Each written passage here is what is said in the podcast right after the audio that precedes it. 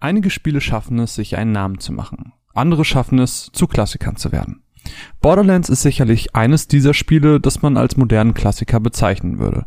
Denn egal, ob ihr es je gespielt habt oder nicht, ihr wisst, was Borderlands ist oder würdet es vermutlich auf einem Bild erkennen.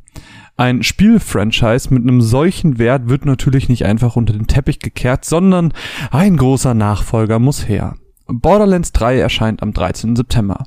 Mein Name ist Marvin und ich habe mir für euch Borderlands 3 auf der diesjährigen Gamescom 2019 ein wenig genauer angeschaut. Allen voran wurde uns in einer Präsentation erzählt, dass man sich in der Entwicklung des Spiels auf den vier Säulen des Franchises beruht hat und versucht hat, diese weiter zu verbessern. Die Story, die sich um die Calypso Twins fokussiert, sowie den daraus entstandenen Kult der Children of the Vault, die beiden Zwillinge Troy und Tyrene sollen dabei in die Fußstapfen von Handsome Jack treten und versprechen, zumindest was ich jetzt optisch zumindest von denen bislang gesehen habe, ein ganz gutes Äquivalent zu sein. Die nächste Säule sind die Charaktere. Hier erwarten euch für euer Abenteuer gleich vier neue, von denen ihr euch zu Beginn des Spiels einen aussuchen müsst. Amara ist eine Sirene, eine Art, ich würde mal sagen, Space Magier, wenn man so möchte. Sirenen sind weitläufig im Borderlands-Franchise bereits bekannt, weil wir immer wieder welche im Laufe der anderen beiden Teile begegnet sind. Zane ist ein Operative. Sein Twist ist, dass er vor allem mit Maschinen und Erfindungen hantiert. Sprich, hier greift ihr größtenteils auf andere Hilfsmittel zurück, um die Gegner ins Jenseits zu schicken. Mit Mose haben wir einen Gunner an der Hand, was einfach nur ein fancy Begriff dafür ist, dass sie sich in einen Max setzt. Ihr kennt Diva aus Overwatch, Ihr kennt Maus. Last but not least mein Favorit, Flank, der Beastmaster. Als Roboter hat er was als Twist? Genau, Tiere. Der beste Freund des Roboters ist das Tier. Irgendwie so ging das Sprichwort doch, oder? Na egal. Ähm, für die dritte Säule, das FPS und RPG-Gameplay, also das Shooter- und Rollenspielerlebnis, haben sie sich nicht nur über eine Milliarde verrückter Waffen einfallen lassen, die teils nachdem man sie wegschmeißt auf Beinen weiterlaufen und schießen, sondern beispielsweise auch alternative Feuermodi. Damit können wir, um mal vielleicht einfach so ein Beispiel in den Raum zu werfen, eben Kugeln einer Waffe ändern. Ähm, so wechseln wir zum Beispiel von den normalen Kugeln zu Raketen und zack, ist eine Waffe einfach vielseitiger und interessanter als vorher. Mit dem Level Scaling soll zudem die vierte Säule, die Solo, beziehungsweise in dem Fall eben die Koop-Erfahrung, verbessert werden. Grob runtergebrochen heißt das einfach, naja, wenn du Level 40 bist und ich bin Level 20, dann können wir trotzdem zusammenspielen, weil die Gegner für mich dann einfach wie Level 20 aussehen und entsprechender Loot für mich gedroppt wird. Es gibt also einfach keine Hürden mehr, dass Freunde miteinander spielen können. Ein Yay für alle, oder? Ich konnte jedenfalls auch selbst Hand anlegen und den Beastmaster Flank und den Operative Zane in den Proving Grounds ausprobieren. Proving Grounds sind im Prinzip so eine Art Late-Game-Bereich, in dem man verschiedene Wellen von Monstern in verschiedenen Arealen besiegen muss, um dann am Ende eben nochmal richtig tollen Loot zu bekommen. Und mit dem kürzlich erschienenen kostenfreien DLC für Borderlands 2 hatte ich für mich eigentlich gemerkt, ja, die Erinnerung an Borderlands ist cool, einen dritten Teil brauche ich aber irgendwie jetzt nicht so wirklich. And I was so wrong. Klar, hat sich das Prinzip des Loot-Shooters nicht geändert. Dennoch bringen die neuen Charaktere, die man teils unterschiedlich spezialisieren kann, so viele Neuheiten mit rein und so ein neues Gefühl für das Gameplay, dass es ehrlich gesagt wirklich direkt Spaß gemacht hat, die verschiedenen Monster dieser Welt mit diesen verrückten Waffen abzuballern. Natürlich ist das keine finale Meinung über Borderlands 3. Ob es mich auf lange Sicht begeistern kann, sowie die Geschichte und die Charaktere mich überzeugen können, das bleibt natürlich abzuwarten. Davon habe ich einfach jetzt nichts sehen können. Allerdings haben sie es durch ein paar kleine, teils auch größere Neuerungen eben für mich in dem Moment geschafft, das Gameplay wieder lebendig zu gestalten und mir eben Lust auf das Release zu machen. Und falls ihr jetzt aber jetzt mehr zu Borderlands 3 hören wollt, bleibt gerne einfach dran. Ich habe nämlich mit Art Director Scott Caster gesprochen und konnte ihm einige Fragen zu Borderlands 3 stellen. Nur an der Stelle nochmal ein kleiner Hinweis, der ziemlich obvious sein sollte. Natürlich geht es ab jetzt gleich auf Englisch weiter. Ich wünsche euch viel Spaß mit dem Interview. My name is Scott Kester. I'm the art director on Borderlands 3. So, my first question is, um, of course, what's new in Borderlands 3? Ah, what's new? Uh, there's a lot of things that are new. Obviously, it's been a long time since we made a new game, so uh, uh, you know, there's the, when we start with like talking about what's new, we kind of go back to like what made the pillars of the game. So we first started there to expand on those. If it was, you know, improving the story and the way it's presented, uh, making more and more guns and gear. I mean, we have billions of guns in this game. Uh, I think one of the biggest things we really tried to improve was just like movement, like uh, gun feel, like shooting, uh, sliding, mantling, just the way that you interact with the environment. Um, lot more. There's a lot more enemies and variations of them in this game. Uh, we're leaving Pandora for the first time. There's multiple planets that have different vibes, biomes, art sets, enemies. Uh, you know, we, we put extra effort into our vehicles. I mean, uh, basically, we took the core of what was there, we expanded onto that, but we also tried to make the game easier to play. You know, we and you know added things like the level syncing and loot instancing, just things that made it easier for more people to play together. So we tried, we looked for a lot of quality of life stuff, but we also just looked at the core of the game and tried to make it better. So the reason I'm asking this is because um, I think a lot of people are like, okay, I know Borderlands, and um, I think the challenge with Borderlands 3 is to to keep it fresh. Mm-hmm. Is there some specific way you try to not to make it feel like Borderlands 2, but something new? Yeah, uh, we put a lot of effort into that. We have a weird weight on our shoulders because it's been a minute. People want Borderlands, but if we give them exactly that, uh, you know, it's a weird it's a weird thing to balance because if we innovate too much, people go, "Why did you innovate?" And if you don't innovate enough, they go, "Why didn't you innovate?" You know, so it's like a it, it is a hard balance. But I mean, I think I think with where we were at, uh, it was just really important to. Um, Damn, I sorry, I just completely like lost my train. Of, I just completely lost my train of thought. What was the question again? Uh, how to keep it fresh? To keep it fresh. Okay, cool. Yeah, yeah. So I think in regards to us keeping it fresh, it just meant like how can we surprise ourselves as a development studio, and how can we surprise the Yeah. the player, obviously. And I think that for me, it wasn't. Yeah, we switched engines. We've got better graphics. We've got better gameplay and stuff. And and every game does that. So all right, what's new? Well, it looks nicer. Okay, well, every game does that. But I think with us, it was the challenge of content and idea, and it uh-huh. was the challenge of like how can we make new things that people aren't expecting to see and do and experience? If that comes from narrative, if it comes from the twists in the story, if it comes from just like I, I don't know. We like to almost try to surprise each other during development. Like, did you hear so and so did this with their mission? And you're like cracking up, like they didn't do that, or the, the inside jokes and that. And I think that's kind of where it is. It's more about the creativity of the content and less about we added this feature and that feature. And I think that the personality and the soul that we're allowed to put in these games, we're very unfiltered when we make them, um, and uh, which is awesome. That Gearbox and 2K are cool with like us just being us, and, and I think when we surprise people, I think it's just because we're being honest with ourselves what we want to make. There's a lot of twists and turns in this game, and uh, and again, when people ask me about the art, they oh the art style is cool looking, I'm like I appreciate that, but to me that's a given kind of, and what we have to do is take you to some places and see some things and experience uh, some you, you know moments in the game that really like subvert the expectation and go okay it's kind of more about that than it is about you know people are joking oh it's probably a battle royale you know it's- you know like we're not doing that you know Uh, so we obviously weren't going to do that but i think it's more about just the creativity of us and what we do with it I mean, when I think it was when the first trailer came up, uh, I've read like, oh, it looks just like Borderlands 2, and many people didn't even see the improvement, and, and they thought that the gameplay just it's just the same, uh, just more of the same, as people say. Um, I don't know. How do you personally cope with those comments? So, so the first thing I ever said, I've been on this game for almost four years now. Yeah. Uh, I worked on Borderlands One and Borderlands Two, character designer. Uh, moved into art director on this, and the first thing I said is, "We're going to do all this work to make this game look better, and everyone's going to say it looks the same."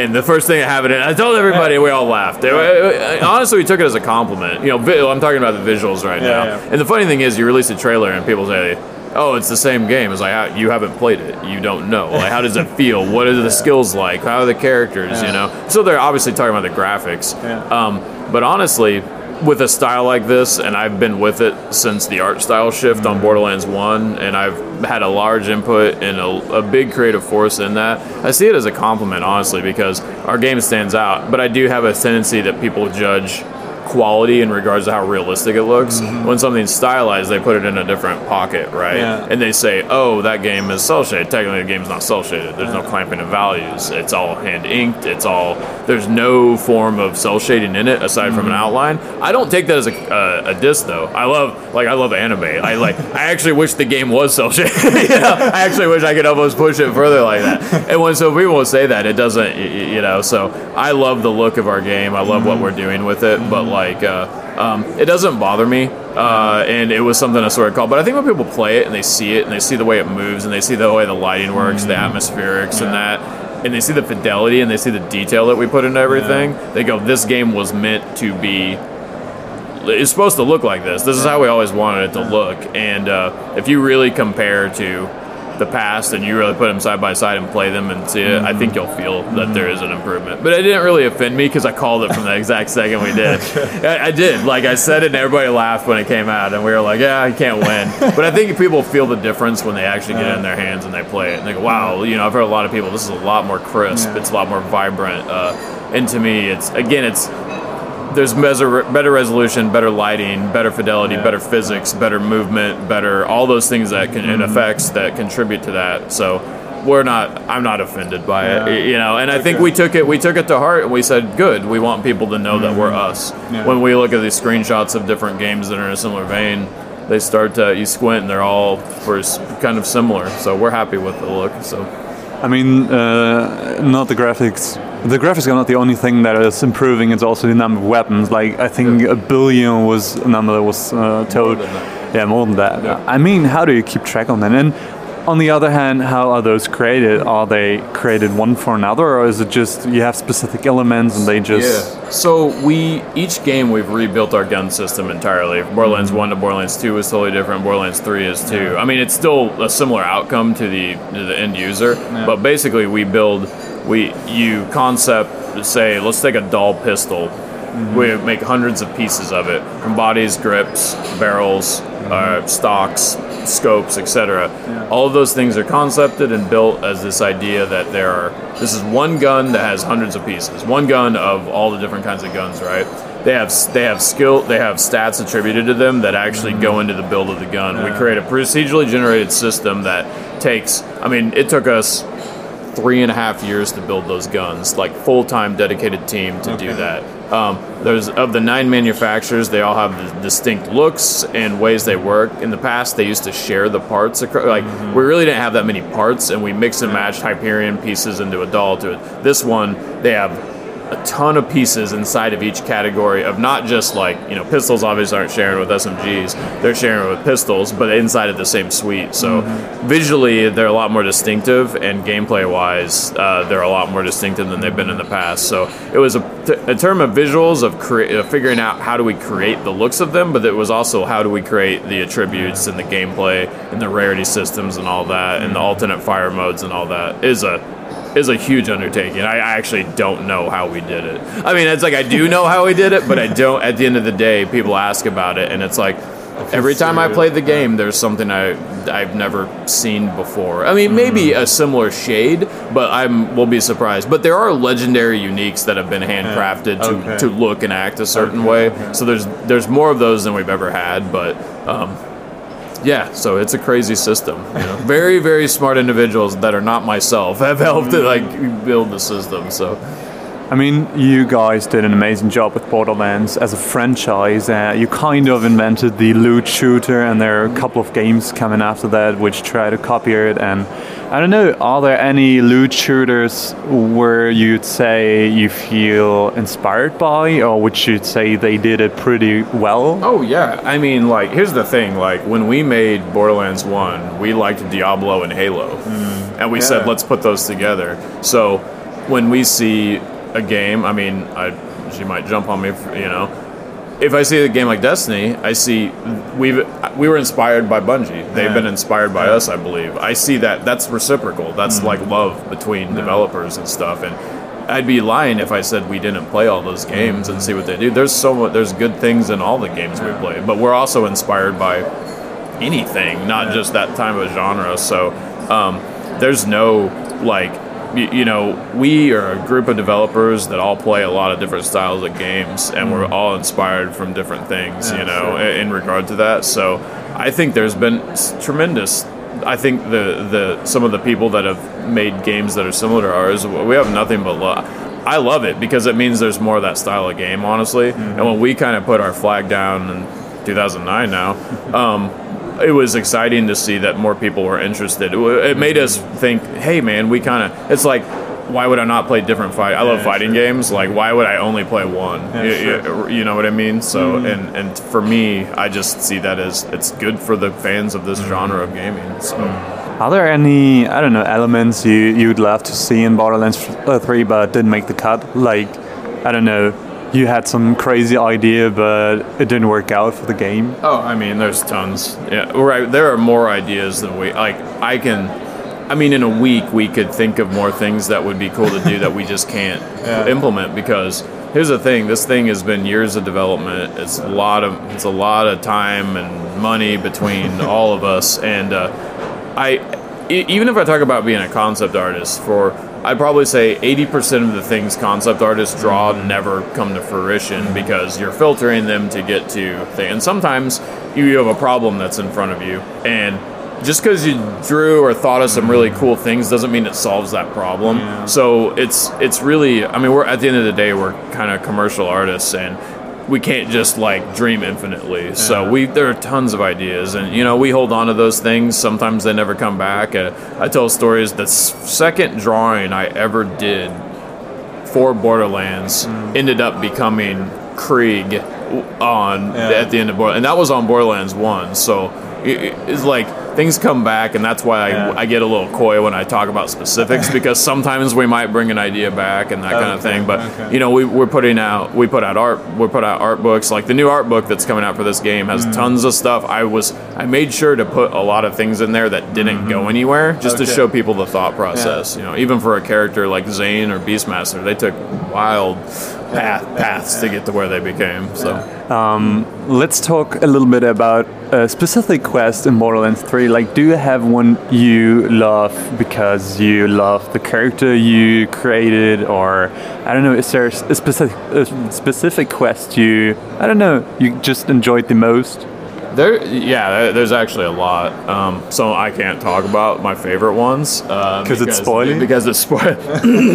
I because we and I know this is like sounds like I'm a I'm talking PR guy. I'm selling this game. it's so cool, but like really, there are some moments that I think will generally surprise and maybe make a lot of people sad or happy. I don't know. You know, they're they're very dramatic, but um, I think anytime like one thing that I could say that I was really happy about if you've got a chance to play. Uh, how, what have you got to play the game? Yeah, just moments before we met. Did you do Proving Grounds or did you do the, the Yeah, yeah, podcast? yeah, And- So Proving Grounds doesn't have a ton of story in it because it's mm. just gameplay content. But one of the things that is really cool, like in these side missions and all all these stories that you're doing, since your player character has such a mm. voice in it and they have dialogue that is different, mm-hmm. I love the fact that my responses from Zane are dramatically dramatically different than they are with FL4K or Amara or something, and I feel like it, it actually kind of brings uh, each of those missions has a little different like feel to them for me. So, but there absolutely is, and I think uh, I'm a big fan of some of the content that we showed to uh, Holy Broadcast Center, where you go up the Mouthpiece and he's got the big shield and stuff, and uh, it's more of a simple get to this guy and take that. But we've got some really wild twists and turns in a lot of the missions that are. I don't know, really cool. There's a really cool ones. uh, There's a really cool one on Eden Six that I can't speak of, and there's uh, Promethea ones too. That I like anything on Promethea because I love like big urban city stuff. I, I fought really hard. I want to make a big city. And we're like, we've never made a big city. I was like, I know. Let's try to make a big city, and it was a pain in the ass, but we made a big city, so I'm, I'm happy about it now. So. Let's talk about uh, more about the quest because um, I think one of the most or the biggest problem or people complained a lot about um, in Borderlands 2 that most of the side quests were just like fetch quests or go there, kills monster eggs or whatever. Uh, did you try to improve it? Because I mean, I mean, since Borderlands 2, Witcher 3 came and set kind of new standards regarding side quests. Is this something you aim for? Yeah, I think the funny thing is, I actually think. Okay, here's the thing, because when you've got main missions, uh, there's a narrative and there's a lot of weight to them because it's the thing. Uh, I actually almost think some of our side missions have better twists and turns than our main because, uh, and let me explain why. It's because the people that got to make those had a lot of freedom. It was like, Yeah. here's a self-contained, weird little story. Um, go over there. It's as long as it doesn't get out of that and like Mm-hmm. harm the uh, the main plot, you can do whatever in there. So there are missions. Uh, let me. How do I play? How do I put this up? I mean, there are still some simple missions. Don't get me Mm-hmm. wrong. Like just because sometimes you want that. Uh, there has actually been times where I said, "Can I just have a mission where I go kill a guy?" and, and, and what I mean by that is we have some of these that the complexity of the mission strings. Side mission strings were actually more complex than almost half of the plot of Borderlands 2 in regards to the amount of objectives and uh, things. There was almost so many like and then this happens and now we're going over here and we have this option and i was like guys like this is getting ridiculous the strings the way the mission system works is kind of complicated Yeah. and the more strings and the more beats on it the more ways that it can break and become Yeah. so it was a pain doing qa on all that because if you went to that point and you paused and got out or something and then it broke and you were stuck in it so there was a lot of there was a lot of work that went into uh, so i think people will be happy with that. That's the one thing i actually wish a lot of our side missions were forced to be main game content because there's so much good content in this game a lot of people might not see. You you, you mentioned the witcher and it's like i can't believe what they do in Yeah, regards yeah. to like you made that much that no one will maybe Yeah. ever see depending on how they play. But we have quite a bit of that in this game and uh, i always joke that some of our best looking and playing maps in borderlands 2 were completely optional and we've got those in this game too You earlier mentioned that you're a huge anime fan, and um, I don't know, is there some some media, some specific things you, you feel inspired by when when creating the art of Borderlands, and maybe also um, I don't know if you know that about that, but uh, I think humor is one of the pillars of Borderlands. Yeah. And do you know the the people who write are they inspired by specific things? Oh man, we we are so. I have a thing that I really don't like. I mentioned we play a bunch of games. We obviously Yeah, do, sure. but but most of my inspiration doesn't come from video games, Yeah, and it usually comes from film or comics Uh-huh. or uh, art and just gen- general Mm-hmm. art, right? So yeah, anime has been a. You know, my biggest inspirations in the way I draw was from street art and graffiti and anime, Yeah. Oh, okay. and it was kind of a combination of those Uh-huh. two through my through my weird hand and just the way that I draw things. So like, and the writers are the same way. It's film, it's plays, it's you know from these guys that oh I saw this play and it's like there's something about the performance, the of live performance of music and stuff mm-hmm. that we try to bring in. So there absolutely is. I mean, if the really simple thing is that.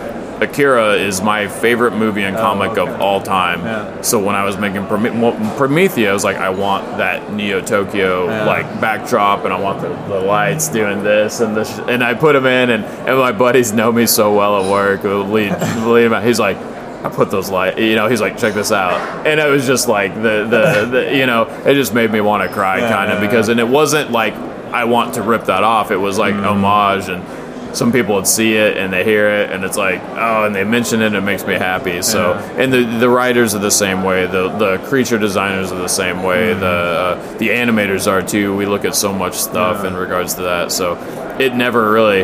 I mean, I've just got a wall that I, at my house that I call like Wall of Scott. That's just Okay. nothing but the movies and the comics and the games Mm-hmm. and just little statues and other things that like those are the things that sort of built me. And everyone at the studio has similar things like that. They're just they're built to different things. Mm. yeah. You know, we all have different experiences, and life is such a great one. Like I come to shows like this, and Mm-hmm. I come back and I'm like. The weird thing I saw here, this here, I take the weirdest pictures everywhere I go, and and and like people are always like, I want to see what you, you know, and I make these weird little videos that I just edit. I don't really show them to people. I just do it for myself. Yeah. So I'm always filming like weird stuff, and it, because those things come back to me, and Yeah, I think sure. life experiences and all that stuff build into it, and that's something we try to put into these games, and we put a lot of ourselves in. So yeah. Uh, life experience is a, is a good point because that's just uh, I just became curious how to become a art director. Like how, how does this work? When did you? When did, I mean, you you obviously started drawing somehow in your life, some when, and uh, I don't know how this this does this involve and evolve yeah. evolve evolve. Well, do Sorry. you have a couple hours? No. Uh, uh, let me. How I summarize it? I always loved art. I wanted to be a professional skateboarder. I was not good enough to be a professional skateboarder. I said I like I like art. Uh, my teachers were like, "Cool, be a fine artist." I don't want to be a fine artist. I like comic books. They're like, "Comic books are stupid. You know, you're too talented for that." I was like, "I want to make video games." Like, why do you want to make video games? So Okay. it's a weird string of things. I was in the comic book industry. I made a game on. I made a game with a buddy of mine on the side. Uh, didn't apply for a job. Got a job at Gearbox. Uh, started making UI. I was making the bullet bar for Borderlands 1. We started doing art style changes. I said, hey, I draw like that. And I started drawing at night, brought it into the office. They went, hey, you're pretty good at that. And I was like, cool. and they said, you're doing characters. So I designed all the characters in Borderlands 1. Not all of them, a lot of the characters in Borderlands 1. Most of them in Borderlands 2, Environments 2, and moved into that. So it was weird. I, I never applied for a job in the video game industry. I Randy Pitchford hired me personally wow. uh, because of a weird game I made that was a turn-based battle strategy game. Uh, we had no idea what we were doing, but he said saw something in it, brought me down, and said, "Would you like a job?" And I said, "Yeah, I would like a job."